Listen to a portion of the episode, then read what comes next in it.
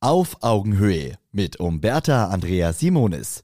Die besten Lifehacks für Heldinnen und Helden des Handwerks. Du wirst bei einem Notfalleinsatz schon sehnsüchtig erwartet. Deine Kundin ist hoch angespannt und den Tränen nahe. Hagel und Starkregen haben das Souterrain verwüstet. Sie sieht einen Riesenschaden auf sich zukommen, macht sich Gedanken wegen hohen Verlusten, der Haftung, der Garantielage und so weiter. Entsprechend erhofft sie sich von dir als Handwerker erstmal offene Ohren, Verständnis, eine kompetente Information zur Sachlage natürlich und dann die zügige Lösung des Problems. Nun ist entscheidend, wie du mit der Kundin oder dem Kunden kommunizierst, welche Signale du sendest und wie du die Person in ihrer emotionalen Ausnahmeverfassung abholst. Hier also meine sieben bewährten Lifehacks, wie du auch bei Notfalleinsätzen Oberwasser behältst. Zeig in dem Moment Verständnis für die akuten Gefühle deines Kunden. Gerade zu Anfang sind viele Kunden je nach Situation panisch, aufgewühlt, sauer und müssen erstmal Dampf ablassen.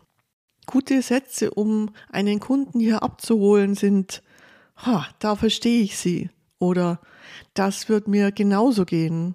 Oder einfach, das tut mir jetzt leid.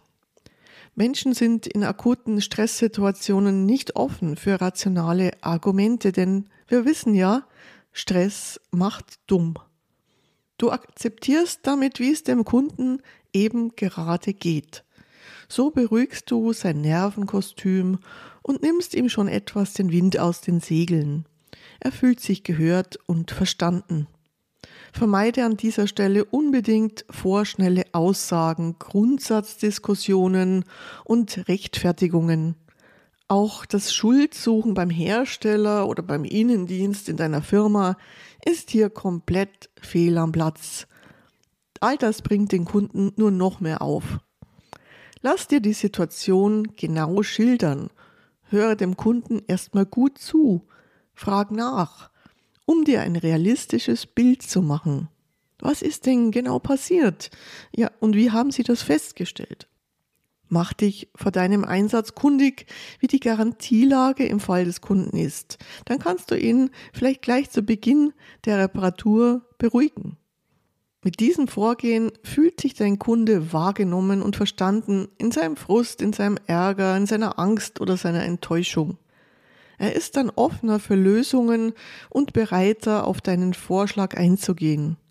Er akzeptiert so Reparaturkosten eher und wird dir vielleicht sogar einen Folgeauftrag erteilen. Auf Augenhöhe. Ein Podcast von Umberta Andrea Simonis, Simonis Servicekultur und Holzmann Medien. Eine neue Folge hört ihr immer montags, überall, wo es Podcasts gibt.